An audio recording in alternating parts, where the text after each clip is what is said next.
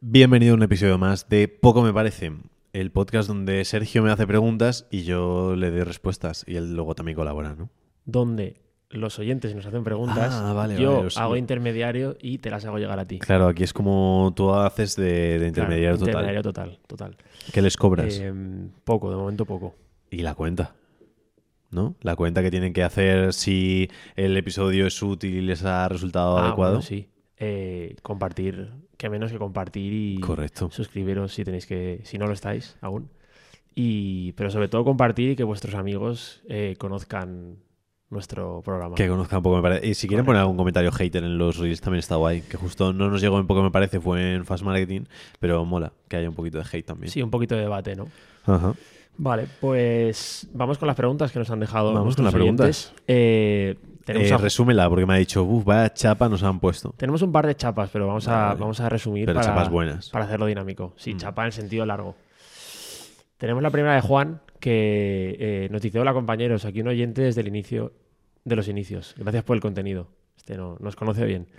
Eh, y nos plantea que él está en un entorno, bueno, leo literalmente. Me explico, en mi entorno no tengo a nadie que haya emprendido y siento que voy como siempre, eh, siempre como pollo sin cabeza. Quiero invertir en personal porque estoy desbordado, pero no sé si mi margen de beneficio me lo permite. ¿Qué personal debería ser? ¿Qué método de contratar se adapta mejor a mi situación? Etcétera. La pregunta entonces es, ¿existe alguien que te ayude con esto al igual que existe, por ejemplo, el asesor fiscal? ¿Recomendaríais a alguien para una empresa con unos 7.000 de media al mes? ¿Qué haríais vosotros en mi situación?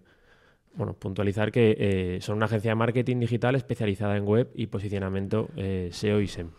Vale. Eh, lo primero, ¿existe esa figura? Sí, obviamente somos nosotros. Eh, nosotros nos dedicamos un poco a esa parte, al hecho de, de cuando una persona no tocamos tema fiscal, no tocamos toma de, de gestoría normal de contabilidad, pero tocamos todo el resto de las partes del negocio. Entonces, decir eso, mm, ¿qué hago? ¿En qué invierto? Eh, ¿A quién contrato? ¿Cómo lo gestiono? Etcétera, etcétera. Para eso la figura de como consultor de negocios, que se Mm. cargaría de todas esas partes.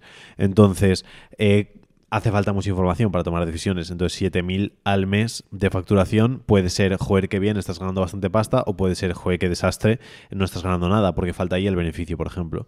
Después, somos una agencia de marketing, ¿cuántas personas hay ahí? Claro. Si eres una persona, 7.000 al mes con un margen de beneficio del 80%, dices, buen negocio. Si me dices, no, somos tres colegas, y digo, va, pues 2.000 y algo al mes para cada uno, en el bruto, que luego hay que ver esto, Claro. pues se queda flojo, porque si luego tienes un margen del 50%, quiere decir que se están llevando 1.000 eh, previo a impuestos. Entonces tampoco es como tanta maravilla. Entonces aquí- habría que verlo. De todas formas, si hay más de una persona, también se puede repartir mejor el trabajo y demás. El tema es a quién contrato, cómo lo contrato y cómo, cómo actúo para el punto en el que estamos. La primera figura que considero que hay que contratar sí o sí es la figura de un asistente virtual, una asistente que, que se encargue de gestionar o realizar tareas que llamamos de poco valor. Entonces, en este punto me buscaría a alguien que probablemente fuese un freelance y me iría pues, a Upwork, a Fiverr, a algo de ese estilo, o alguien medio conocido y que pueda realizar las tareas de asistente, que sería cosas como responder emails, como agendar citas, como e incluso podrías hasta mm, hacer pequeñas reuniones con, con clientes para pedir datos o enviar formularios, cosas de ese estilo. Esa para mí es la principal figura que tiene que buscar cualquier tipo de persona porque facilita mucho cualquier otro tipo de trabajo. Te libera de la carga de trabajo que puede hacer cualquiera y que normalmente quema, porque el hecho de a lo mejor tener que estar respondiendo mails o atendiendo quejas o re- rellenando formularios o haciendo papeleo suele ser muy rollo, no suele gustarle mucho a la gente y, y nos libera tiempo para poder dedicarlo a lo importante. Entonces, eso sería como la, la primera figura que hay que marcar. Y después es depende del punto en el que estemos, el tipo de negocio y todo, pero ya es cuando se nos abre un poquito de abanico, que podemos buscar a alguien más operativo, que en este caso sería alguien que ayudas a hacer las webs, para que él se pudiese encargar más del marketing o más de la venta. Y luego la otra figura que puede estar en ese mismo punto es una figura que yo llamo de darte dinero, que puede ser, por ejemplo, un closer o un comercial o una figura de personas que pueda ayudarte a conseguir más clientes. Pero esas son como las tres principales figuras que tenemos que tener cuando iniciamos el camino. Que a veces la gente se va a una figura que no tiene absolutamente nada que ver. Y es, no, prioriza toda esta parte. Primero, quítate todo el apartado de tareas que no valen dinero, que a lo mejor se pueden delegar por 5, 10, Que valen- 15 valen euros la hora.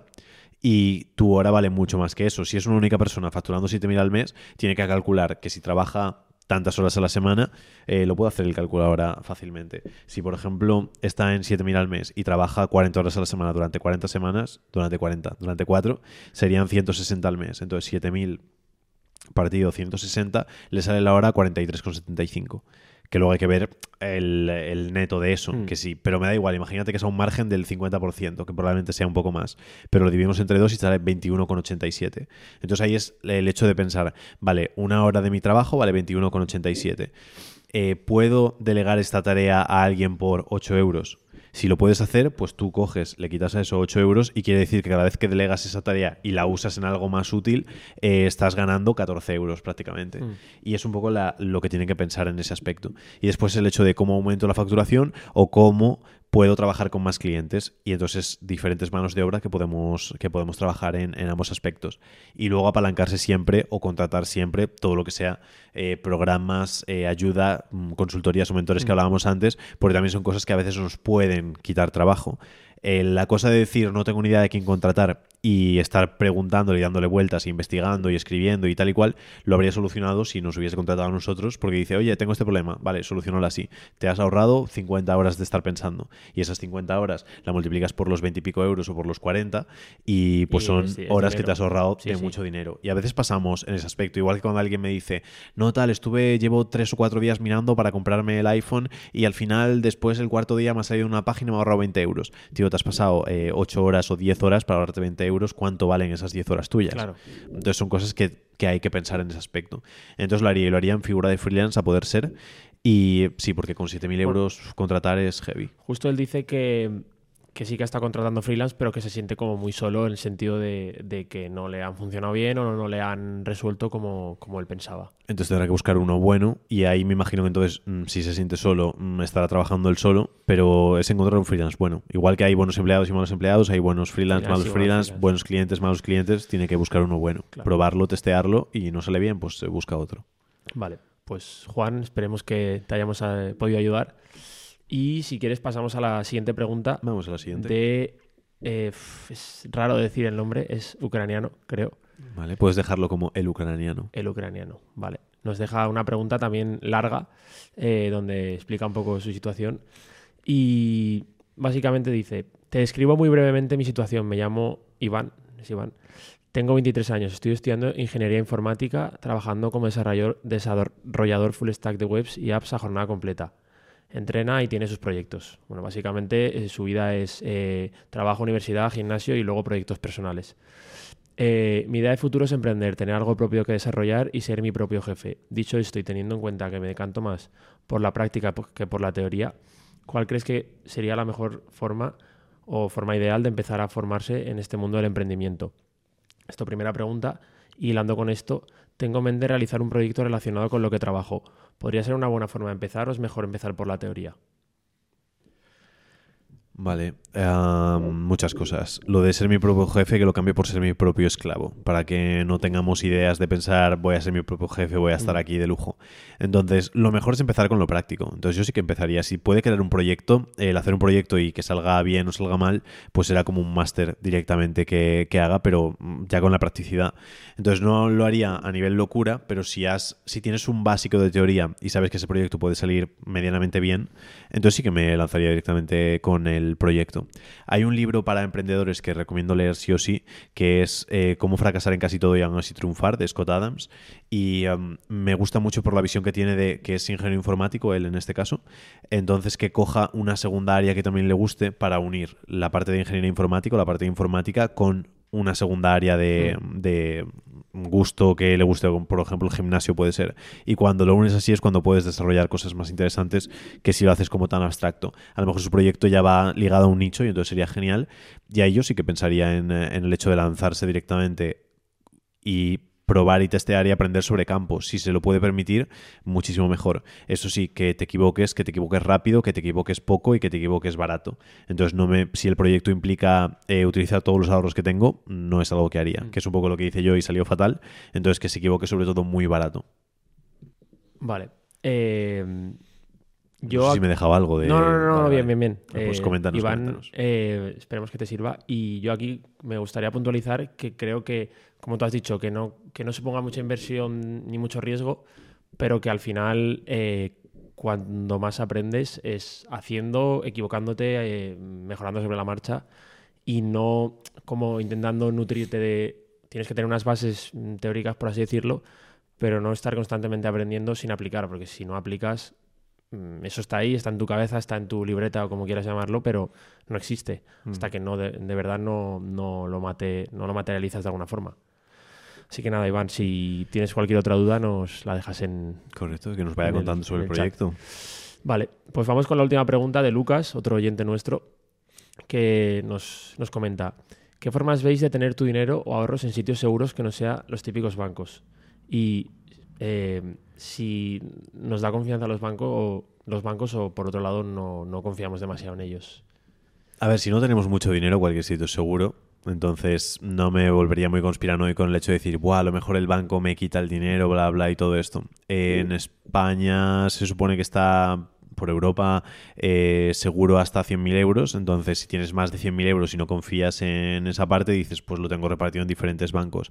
Si me dices que tengo millones y millones y millones y ya no sé dónde colocarlos, me imagino que te puedes permitir un asesor que te diga, oye, mételo en oro o en tal o en cual.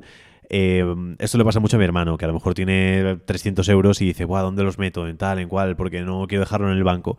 Y siempre digo lo mismo, con eso no vas a cambiar nada. Entonces no lo metería ni en empresas, ni lo metería en criptos, ni haría absolutamente nada. Si no te fías de los bancos, te lo sacas del cajero y tienes pues 5.000 euros en, del efectivo, colchón o donde quieras. Por si dices, no me fío para nada de los bancos y creo que puede ser, pero probablemente el banco sea el sitio más seguro donde podamos tener el dinero, sobre todo si son cantidades como suele tener la gente normal. Y sé de mucha gente que tiene la cuenta del banco en una única cuenta, pues medio billón de euros o 600.000 euros y los tiene en una cuenta y tampoco piensas, uh, es que a lo mejor quiebra el Santander y me quedo sin dinero. Entonces, no perdería lo mismo, no perdería el tiempo porque creo que es un tiempo valioso que podíamos estar usando en otra cosa y no en pensar en qué banco puede colocar tal cosa. Si son bancos normales, obviamente no se van a llevar nuestro dinero ni van a cerrar de la noche a la mañana. Entonces, que, que no se obsesione con, con esa parte y que siga centrándose en ganar más dinero. Está un poco la visión, yo creo, de los, nuestros abuelos, no sé, no de todos los abuelos, pero de como que el sitio más seguro para tener el dinero es en tu casa eh, en efectivo. Yo es que me fiaría más de un banco que de mi casa en efectivo porque nunca sabes quién va a ir a tu casa, si te pueden ¿Qué puede robar, si tal, si cual.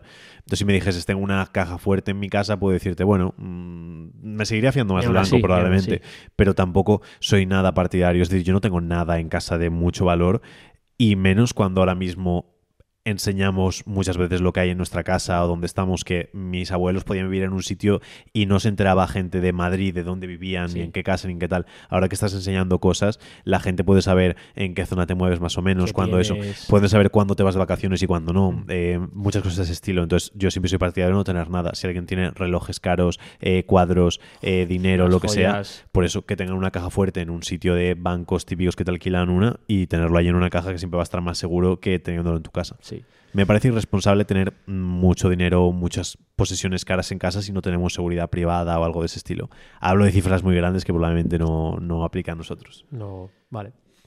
Pues nada, listo por ¿Eso hoy. todo? Tres preguntas, eh, tres respuestas y nada, nos vemos en el siguiente PR. Nos vemos en el siguiente.